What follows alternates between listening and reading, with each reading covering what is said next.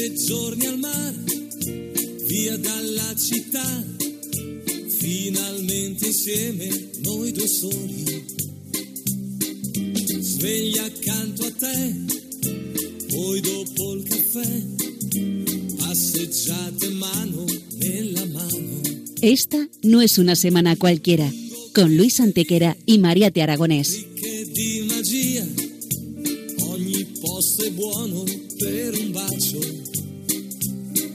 Hola a todos, bienvenidos una vez más al programa Esta no es una semana cualquiera en Radio María, con un servidor de ustedes Luis Antequera. y Mariate Aragonés.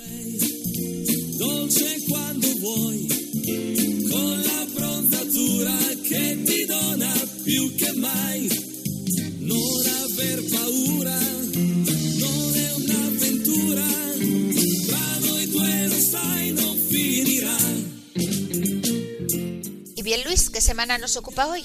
Hoy, Mariate, le damos un repaso a algunos de los hechos históricos ocurridos entre un 16 y un 22 de junio. Una semana que no es una semana cualquiera, siete días, sette giorni, como dice nuestra sintonía, en los que han pasado a lo largo de la historia cosas que ni se imaginan nuestros oyentes, porque la historia es así, mejor y más fantástica que la más increíble de las fantasías. Comencemos pues.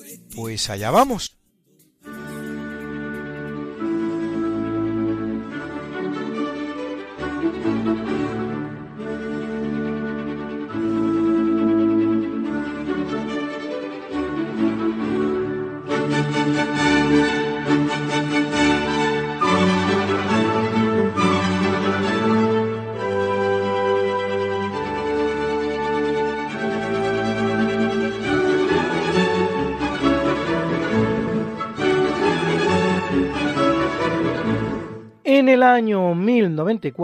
Rodrigo Díaz de Vivar, más conocido como el Cid Campeador, conquista Valencia a los almorávides.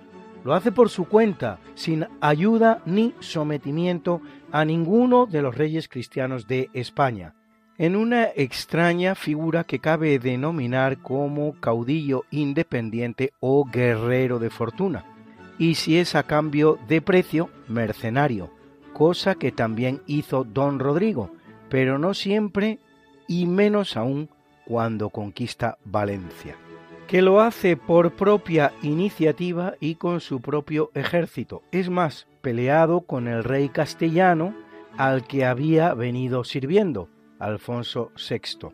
La conquista, no obstante, no durará mucho. Muerto el Cid y sucedido en el gobierno de la ciudad por su esposa, doña Jimena, Solo ocho años después, en 1102, se vuelve a perder la ciudad y ya no la recuperarán los cristianos hasta el reinado de Jaime I el Conquistador, en el año 1238, casi siglo y medio después.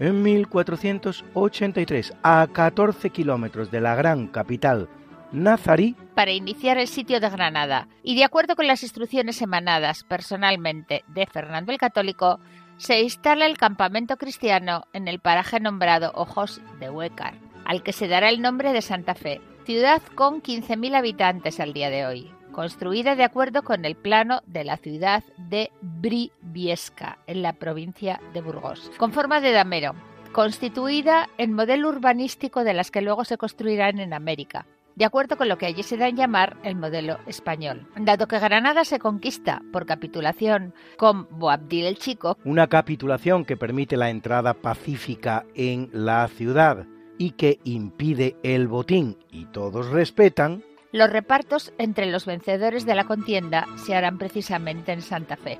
El 17 de abril de 1492, con Granada ya conquistada, la ciudad constituirá la sede de la firma de un documento muy importante de la historia de España, las capitulaciones de Santa Fe, entre los reyes católicos y un enigmático marinero de origen un tanto desconocido, aunque probablemente genovés, por nombre Cristóbal Colón, que seis meses más tarde hace dos de los más fabulosos descubrimientos de la historia de la humanidad, el de los confines del Atlántico y con él el de un nuevo continente, el que hoy tan injustamente, por cierto, conocemos como América.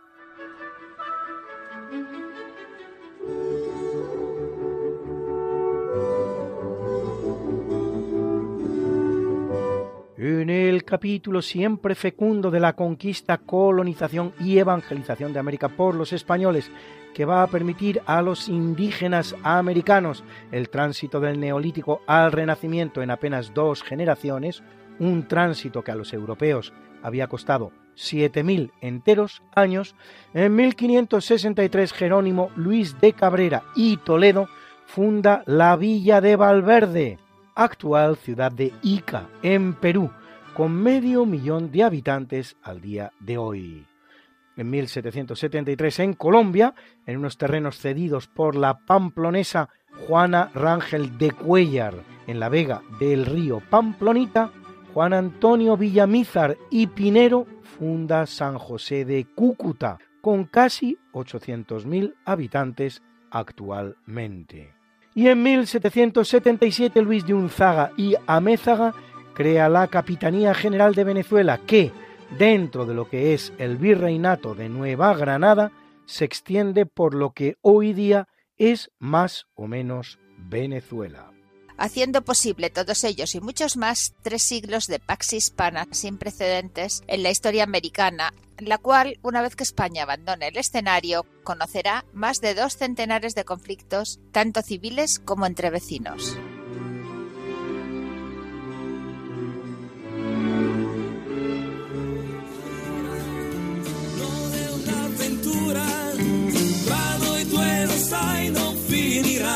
Que no puedes escucharnos a estas horas terribles de la madrugada, que quieres volvernos a escuchar porque no puedes esperar hasta la próxima semana, que te perdiste un programa y no te lo perdonas, que quieres mandarle el programa a un amigo tuyo al que sabes que le va a gustar.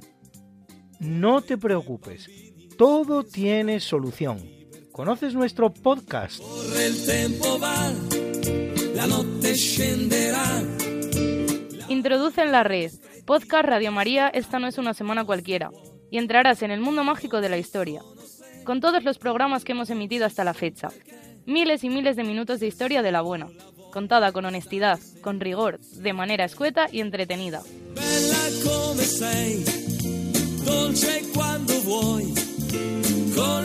Ya sabes, el podcast de Esta no es una semana cualquiera para oír la radio cuando tú quieras, donde tú quieras y con quien tú quieras.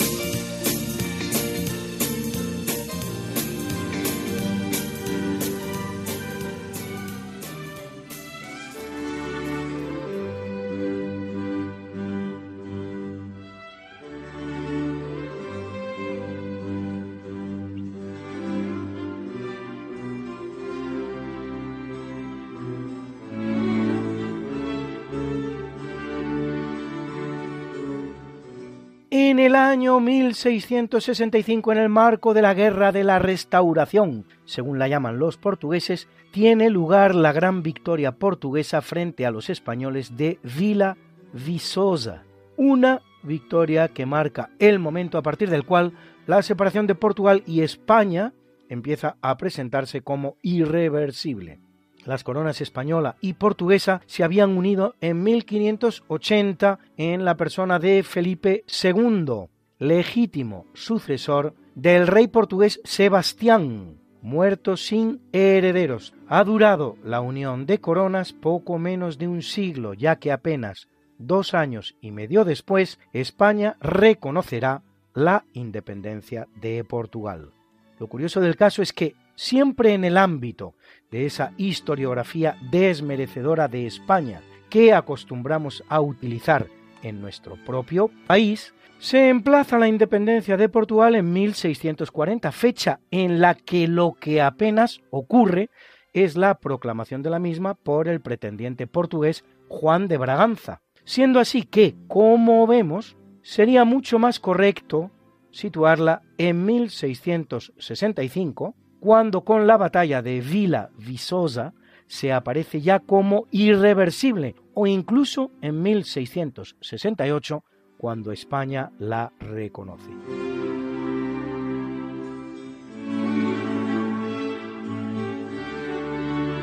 En 1779, durante la Guerra de la Independencia de los Estados Unidos de Norteamérica, España junto con Francia declara la guerra a Gran Bretaña, guerra de resultas de la cual España recuperará Florida en manos británicas desde la Guerra de los Siete Años, terminada 15 años antes, y Menorca en manos inglesas desde 1708.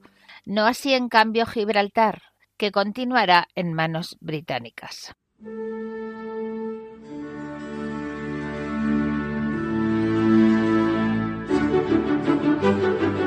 En 1815, en el marco de lo que se da en llamar Imperio de los Cien Días, el que instaura Napoleón una vez que se ha fugado de la isla de Elba, en la que estaba preso desde su derrocamiento un año antes, en Waterloo, en Bélgica, Napoleón Bonaparte sufre su derrota definitiva ante el ejército británico del duque de Wellington y el olvidado, por los historiadores, ejército prusiano de von Blücher, que a la postre resultó definitorio, concluyendo así definitivamente la era napoleónica. Napoleón es engañado para escapar hacia un exilio dorado en Inglaterra, pero una vez llegado a la isla se le comunica su verdadero destino, la isla de Santa Elena, en el centro del Atlántico, a miles de kilómetros de cualquier otro pedazo de tierra firme distinto de la propia isla, donde morirá sólo seis años después, y donde permanecerá otros 19 años enterrado hasta que los franceses repatrien sus restos.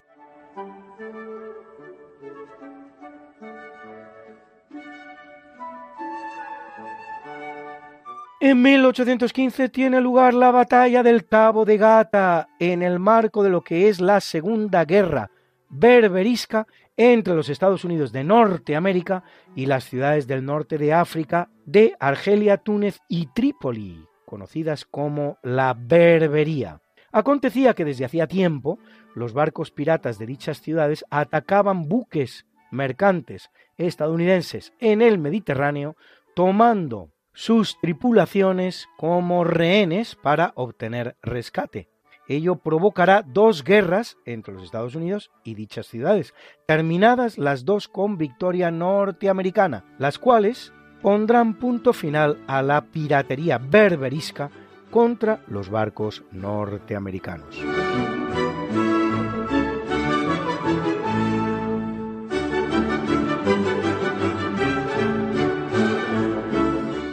1837 en el Reino Unido da comienzo la era victoriana, al fallecer el rey Guillermo IV y ser proclamada reina del Reino Unido e Irlanda su sobrina de 18 años Alejandrina Victoria, hija de Eduardo de Kent, hermano del rey Guillermo IV, que con el nombre de Victoria reina hasta el año 1901 un reinado de más de 63 años que siempre había parecido insuperable, hasta que llegó Isabel II, que ha completado este mismo mes de junio, hace unos días 69 años sentada en el trono británico.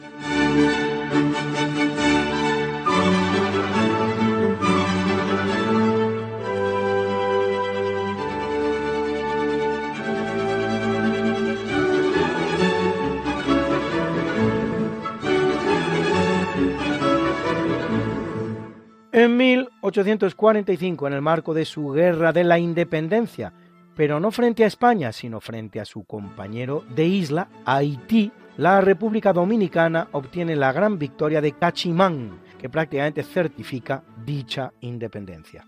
Todo había comenzado cuando en 1821, nada más conseguir su independencia de España, Santo Domingo es invadida por Haití, que lo incorpora a su territorio. Haití, por su parte, se había independizado de Francia muy pronto, en 1804, varios años antes que las repúblicas hispanas, en una guerra durísima que representará para los blancos franceses del país el completo exterminio.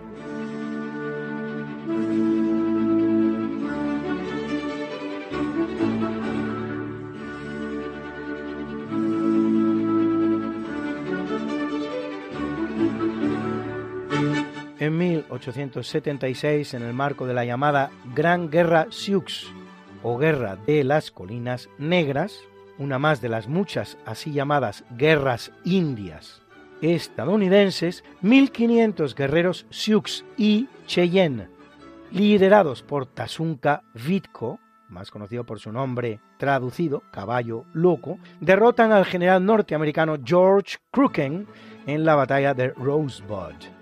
Todavía obtendrá Caballo Loco otra sonada victoria, esta vez en Little Big Horn, frente al general Custer, aunque de poco le valdrá, pues solo dos meses y medio más tarde el jefe indio es acorralado y muerto a bayonetazos. El resultado de la guerra será la cesión por los indios de una franja de 80 kilómetros respecto de lo acordado con los propios norteamericanos en el Tratado de Fort Laramie, solo ocho años antes, y el envío de muchos indios a las reservas construidas por los yanquis para confinarlos.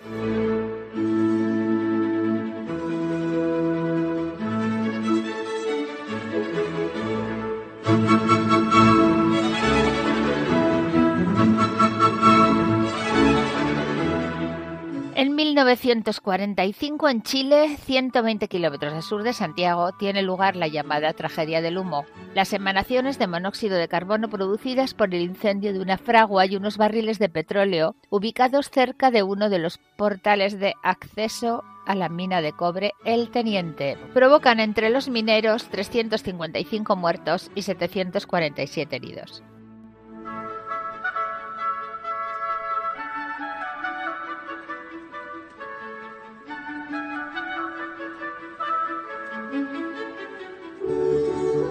En 1953, en la República Democrática Alemana, se imponen cuotas de producción más duras a los trabajadores sin la correspondiente subida salarial, lo que desencadena amplias protestas obreras en Berlín Oriental. La agitación se extiende al resto de la República Democrática Alemana y lo que empieza como simple demanda salarial desemboca en la exigencia de elecciones libres. La reacción soviética será inmediata y carros de combate soviéticos entran en el país, abren fuego contra los manifestantes y matan a 125 personas.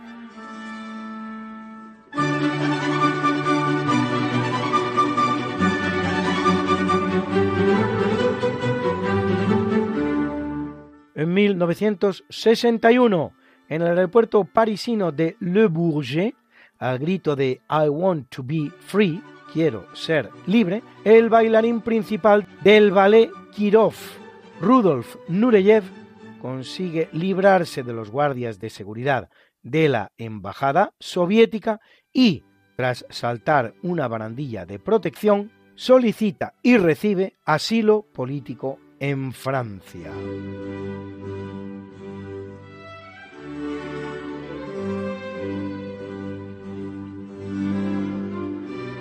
En 1963, mediante el fallo a la demanda conocida como demanda Murray versus Carlet, Estados Unidos declara inconstitucional rezar en las escuelas. Madeline Murray, que la interpuso, era una conocida activista atea, fundadora de American Atheists. Ateos americanos, en su traducción al español, que acabará sus días asesinada. Y no precisamente por nadie que pueda ser definido como un radical cristiano, sino por un miembro de su propia asociación, David Waters, al solo objeto de robarle.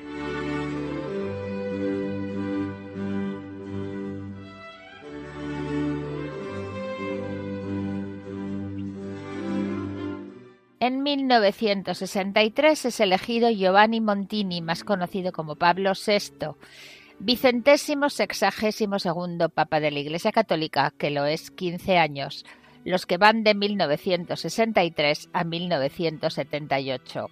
Clausura el Concilio Vaticano II, poniendo en vigor muchos de sus mandatos, como el de las misas en lenguas vernáculas, y preside la apertura de la Puerta Santa de la Basílica de San Pedro, dando inicio al jubileo de 1975.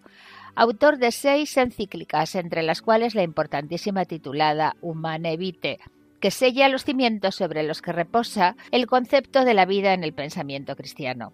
Primer papa de la historia en salir de Europa, cosa que hará por primera vez para visitar el país con más católicos del mundo, Filipinas, debidos todos ellos a la evangelización española y superando el profundo proceso de desespañolización al que fue sometido por los yanquis durante el medio siglo que duró su gobierno colonialista y en visitar los cinco continentes beatificado en 2014 y canonizado en 2018, siempre por el Papa Francisco.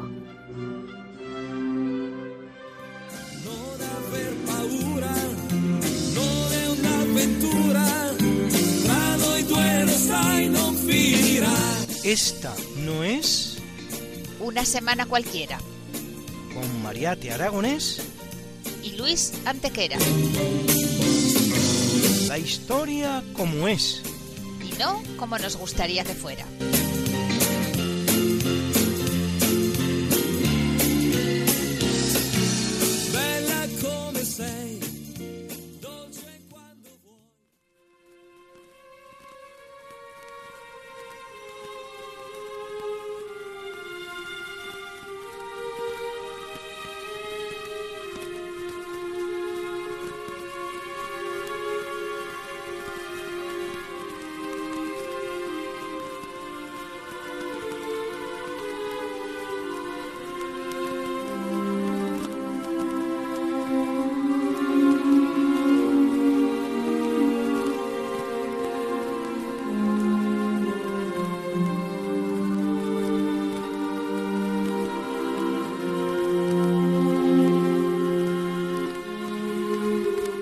En el capítulo del natalicio, en 1239 viene al mundo el que será rey de Inglaterra durante 35 años desde 1272 hasta su muerte en 1307, Eduardo I.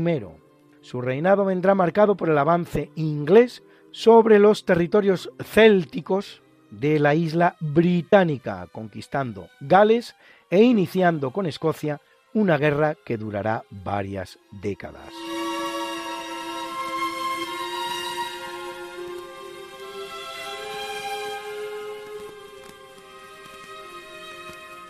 Nace en 1853 Joseph Martin Krause, compositor alemán que desarrolla buena parte de su carrera musical en Suecia, autor de esta sinfonía en do menor para el rey Gustavo III de Suecia, elogiada por Haydn y hasta atribuida a Mozart en algún momento, que hoy forma parte de la banda sonora de este natalicio.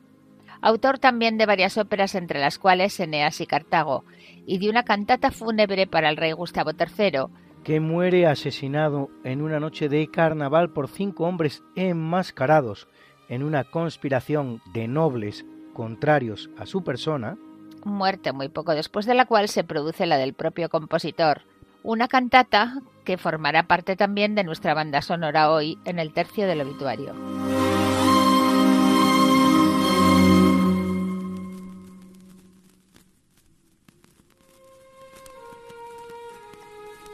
En el año 1791 viene al mundo Roberto Cofresí y Ramírez de Arellano, más conocido como el pirata Cofresí, español de noble cuna que un buen día decide hacerse a la mar y dedicarse a la piratería.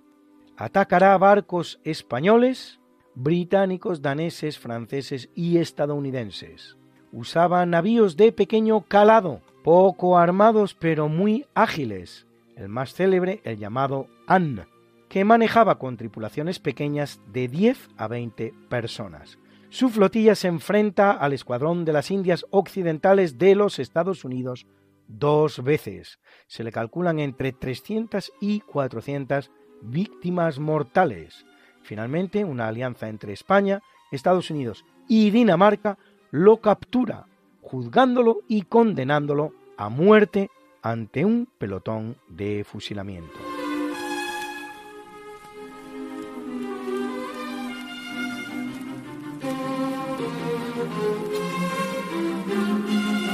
En el año 1818 ve la luz el compositor francés Charles Gounod, autor de óperas como Romeo y Julieta, Safo o Fausto, dos sinfonías y una sinfonía pequeña, o este emocionante Ave María llamado de Gounod Bach, por haberlo realizado el compositor francés, pero no desde el principio, sino para ser superpuesto sobre el preludio número uno en Do mayor BWV 846 del libro primero de Johann Sebastian Bach, el clave bien temperado, escrito 137 años antes. Vamos a escuchar los dos juntos para que comprueben ustedes por sí mismos el trabajo de uno y otro compositor.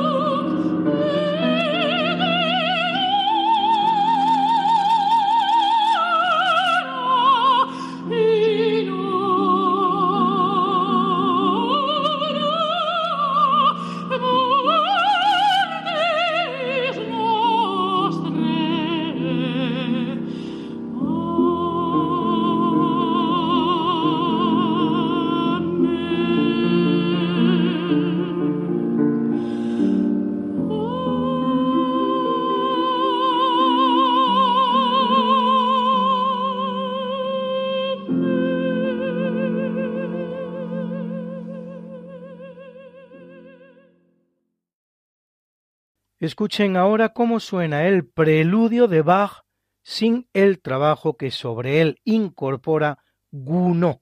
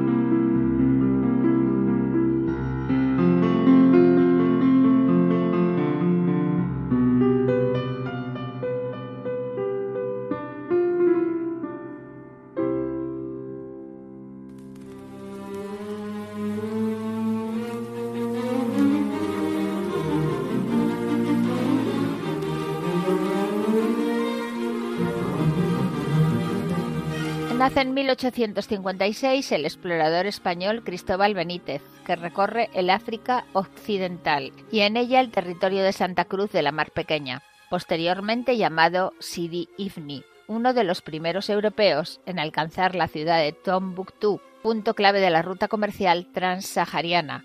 Tombuctú, por su nombre en francés, Timbuktu en español, es una urbe singularísima hecha toda de barro. En Mali, en el África Occidental, especie de ciudad santa cerrada al acceso de todo aquel que no sea musulmán. Benítez, de hecho, tendrá que fingir serlo en muchos momentos de su viaje, la cual alberga la tumba de 22 santones y varias escuelas islámicas o madrasas, entre las cuales la importantísima madrasa de Sankore, la más antigua de todas.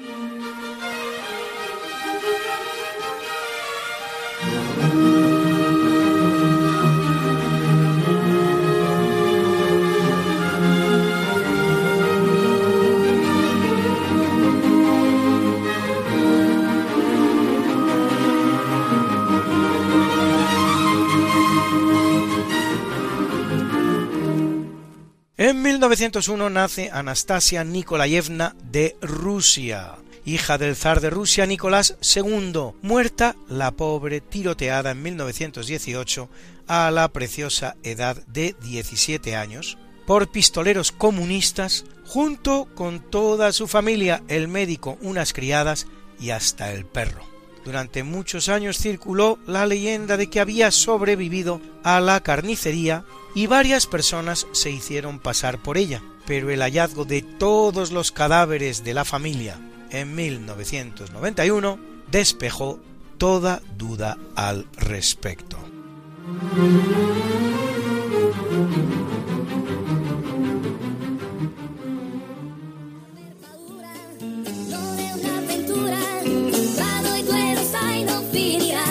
No puedes escucharnos a estas horas terribles de la madrugada? ¿Que quieres volvernos a escuchar porque no puedes esperar hasta la próxima semana? ¿Que te perdiste un programa y no te lo perdonas? ¿Que quieres mandarle el programa a un amigo tuyo al que sabes que le va a gustar? No te preocupes, todo tiene solución. ¿Conoces nuestro podcast?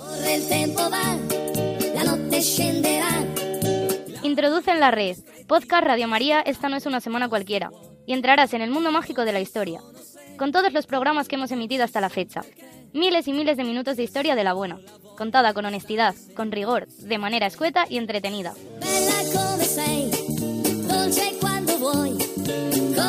Ya sabes, el podcast de Esta no es una semana cualquiera.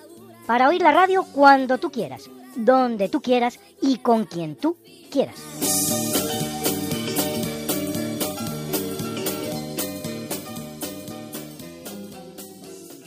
En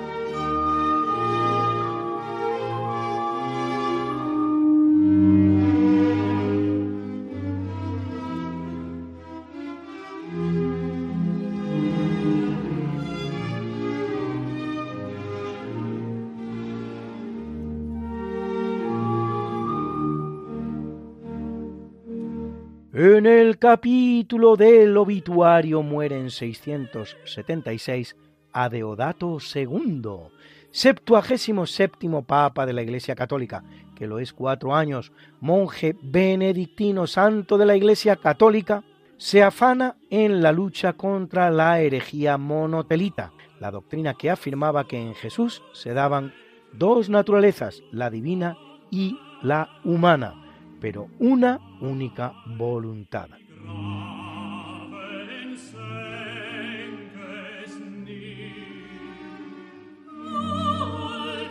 Muere en 1597 en el archipiélago de Nueva Zembla, en Rusia, Tras más de un año de estar aprisionado entre los hielos y de haber realizado hasta tres viajes con el mismo propósito, el explorador holandés del Ártico, Willem Barents, en el curso de su búsqueda de un paso marítimo por el noroeste hacia Asia primero y tal vez a América. No le regateará el premio la historia, ya que un mar, una isla, el enclave ruso de Barentsburg y toda una región llevan en su honor el nombre de Barents.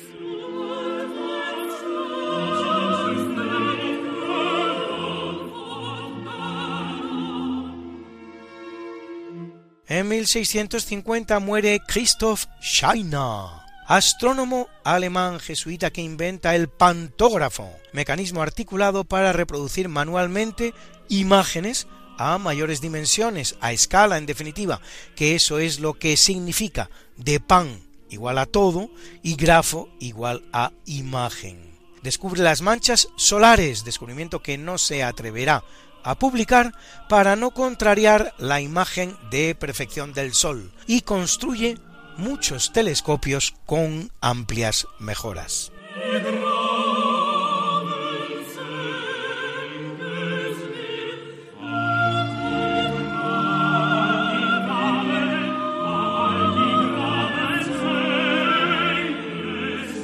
En el año 1696 abandona el mundo Juan III Sobieski, rey de la llamada Mancomunidad Polaco-Lituana, que gobernará durante 22 años, famoso por sus grandes dotes militares y recordado sobre todo por su actuación en el llamado Segundo Sitio de Viena por los turcos otomanos del gran visir Kara Mustafa en el año 1683, al que derrota en dos ocasiones, en la batalla de Kallenberg y ya levantado el sitio en la de Parcani, y todo ello a cambio de nada.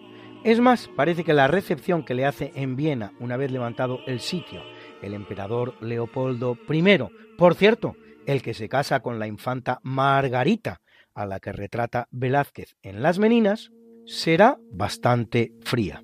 La historia tiene estas cosas. Y ahora una breve pausa musical. Total Eclipse of the Heart. Eclipse total de corazón.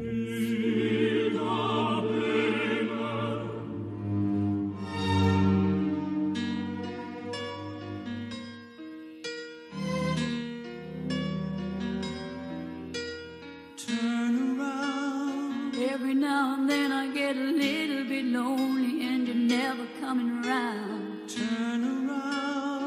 Every now and then I get a little bit tired of listening to the sound of my tears. Turn around. Every now and then I get a little bit nervous that the best of all the years have gone by. Turn around. Every now and then I get a little bit terrified and then I see the look in your eyes.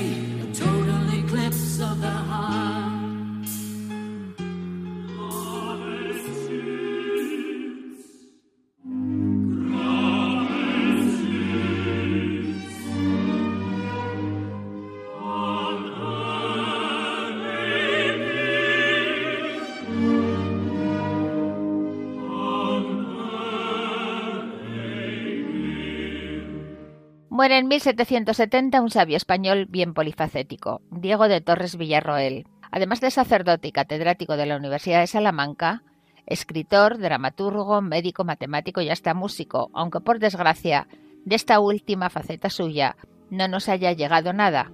Autor de Juguetes de Thalía, donde agrupa todas sus obras en una especie de obras completas.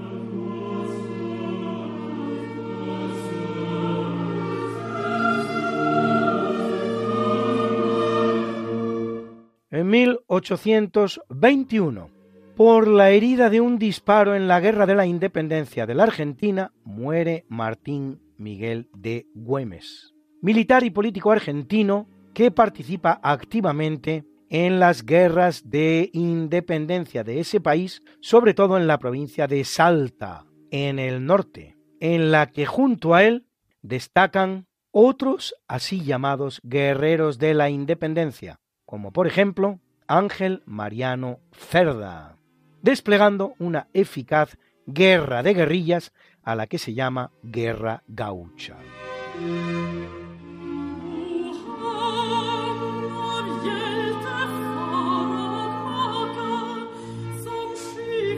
Es una mala semana para los grandes médicos, pues en 1858 muere John Snow, médico inglés fundador de la epidemiología, que durante la epidemia londinense de 1854 demuestra algo tan asumido hoy día como que el cólera viene causado por el consumo de aguas contaminadas con materias fecales.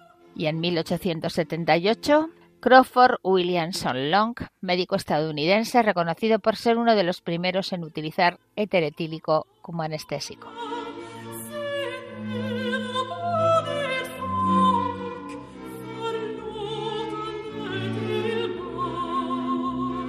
Muere en el año 1897 Eloy Gonzalo, soldado español conocido como el héroe de Cascorro durante la Guerra de Cuba.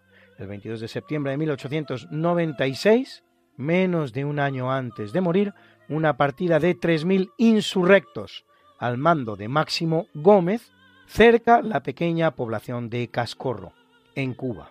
La única solución parece volar un bohío desde el que se asediaba a la guarnición española. Entonces, Eloy Gonzalo se presenta voluntario para prender fuego a la posición, portando consigo una lata de petróleo a la que prendería fuego.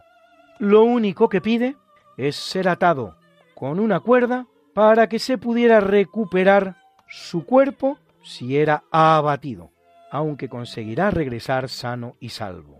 Gracias a su hazaña que permite a la guarnición ganar el tiempo necesario, Cascorro sería liberada pocos días después por el general Adolfo Jiménez.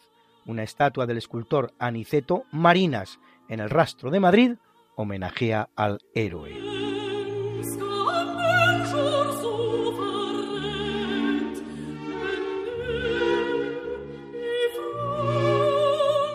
En 1953, ejecutados en la silla eléctrica, mueren los esposos Julius y Ethel Rosenberg, espías norteamericanos acusados de las filtraciones a favor de la Unión Soviética producidas en el Centro de Investigación Nuclear de Los Álamos y en la Universidad de Berkeley, en un momento en que con la Guerra de Corea se desata la Guerra Fría.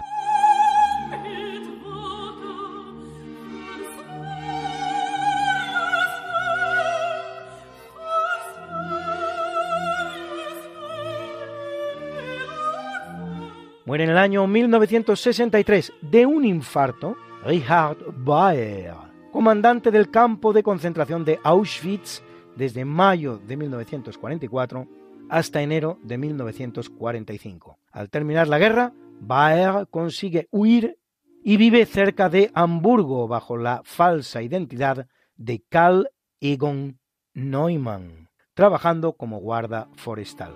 En el curso del segundo juicio de Auschwitz se expide una orden de arresto, siendo su fotografía ampliamente publicada en la prensa.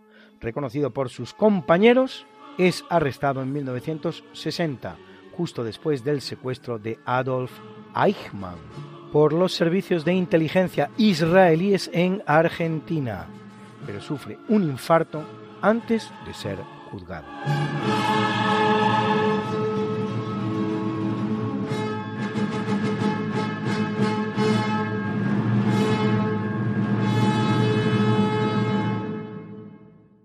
Y hoy el gran Alberto Hernández nos dedica su ratito interesante, como siempre, a los inicios de la corona de Aragón. Nos va a hablar de tantos personajes, Alfonso el Batallador, Ramiro II el Monje, Petronila de Aragón, el conde de Barcelona Ramón Berenguer IV, su hijo Alfonso II, nos lo cuenta el propio Alberto.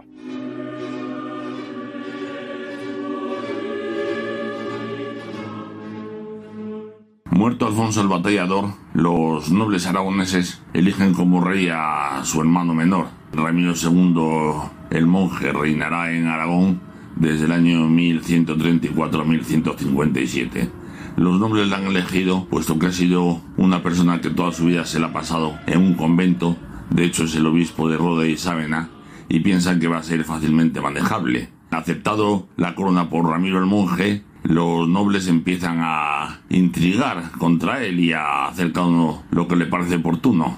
Pero el rey, aconsejado por un amigo suyo que es Abad, aconseja que descabece la nobleza, con lo cual el rey llama a todos sus nobles a Huesca, puesto que dice que va a hacer una campana que va a resonar en todo el reino. Aquí la leyenda y la historia se entremezclan. Bueno, pues según van llegando los nobles, él los va degollando uno a uno. Dice la historia que son 12 los nobles muertos. Luego el resto de nobles hubiera despavorido y nunca más volverán a enfrentarse a su rey. Como Ramiro II necesita descendencia, se casa con una viuda francesa y tienen una hija. La hija se llama Petronila. Una vez consumados estos hechos, la mujer del rey se retira a un convento en Francia y ya la historia la olvidan. Petronila cuando tiene un año es prometida al conde de Barcelona, puesto que Aragón mira oriente. A los 14 años se casa con su marido Ramón Berenguer IV. Ha deshecho antes alianzas matrimoniales con Castilla. El conde de Barcelona tiene 24 años más que ella. Bueno, pues tienen un hijo que le dan por nombre Alfonso en honor a su tío abuelo, el batallador. Ella es reina de Aragón, pero no ejerce como tal, sino que ejerce su marido. Pues según el derecho aragonés, ella es transmisora de derechos, pero no puede ejercerlos. Entre tanto, su padre, Ramiro, se ha retirado a un convento y vuelve ya a su vida ordinaria. Alfonso será el primer rey de la Casa de la Corona de Aragón, que será el germen del futuro reino de Aragón tal y como se conoce a partir de ese momento. Su madre Petronila, cuando su hijo ya es rey, ingresa en un convento y ya se pide las noticias de ella. Se sabe, eso sí, que está enterrada en una colegiata en Barcelona. Es la única reina aragonesa que ha nacido en Aragón. Sin embargo, se ha perdido una gran ocasión histórica la posible unión de los reinos de Castilla y Aragón hubiese hecho posible que la reconquista se hubiese terminado unos cuantos años antes. Pero eh, las cosas son así. Bueno, pues esto es todo. Buenos días y mañana será otro día.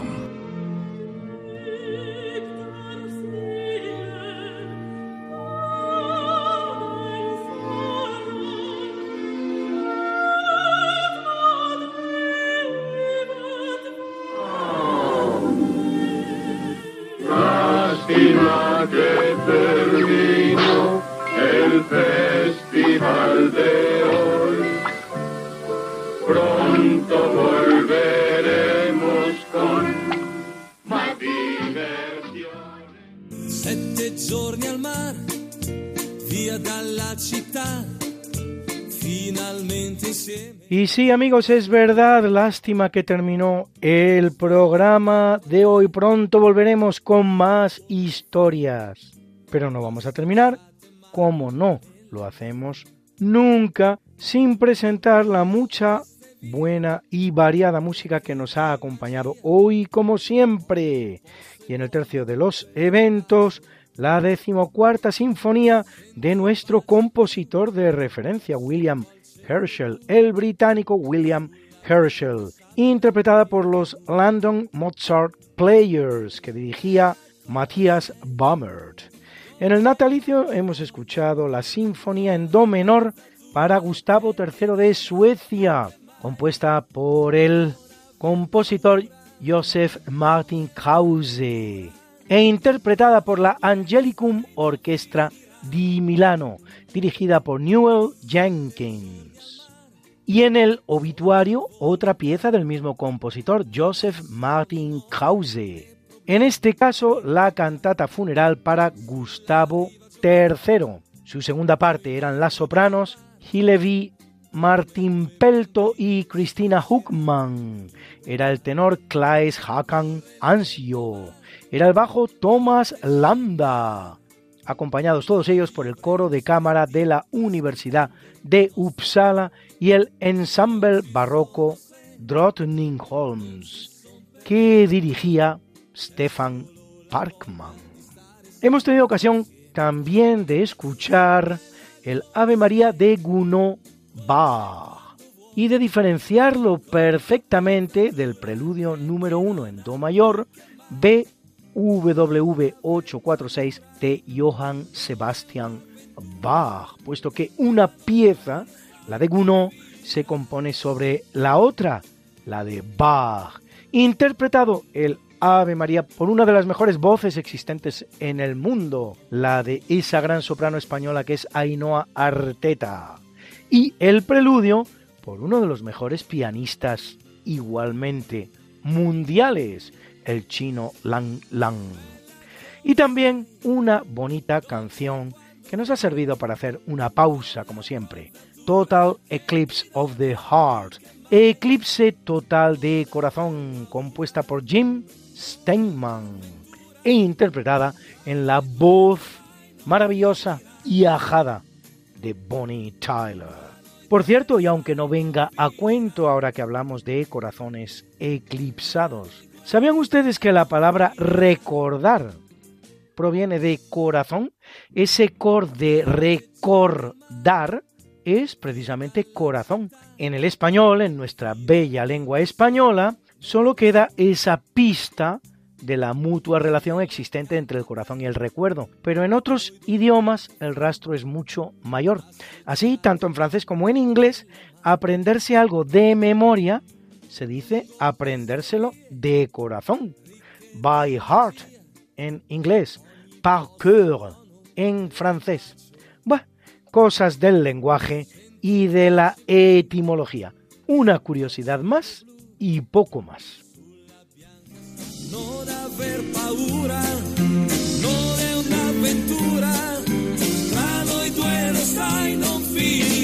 Esta no es una semana cualquiera, a que teníamos razón, La historia, ¿cómo es? y no como nos gustaría que fuera. Hasta el próximo programa, Se despiden de ti Mariate Aragonés. y Luis Antequera. Pero yo te veo muy pronto en el programa de Javier Ángel Ramírez, Diálogos con la Ciencia, el jueves a las 12 de la noche, o lo que es lo mismo, el viernes a las 0 horas, con nuevos episodios de nuestra apasionante historia. No te lo pierdas. Les hemos ofrecido en Radio María Esta no es una semana cualquiera, con Luis Antequera y Mariate Aragonés.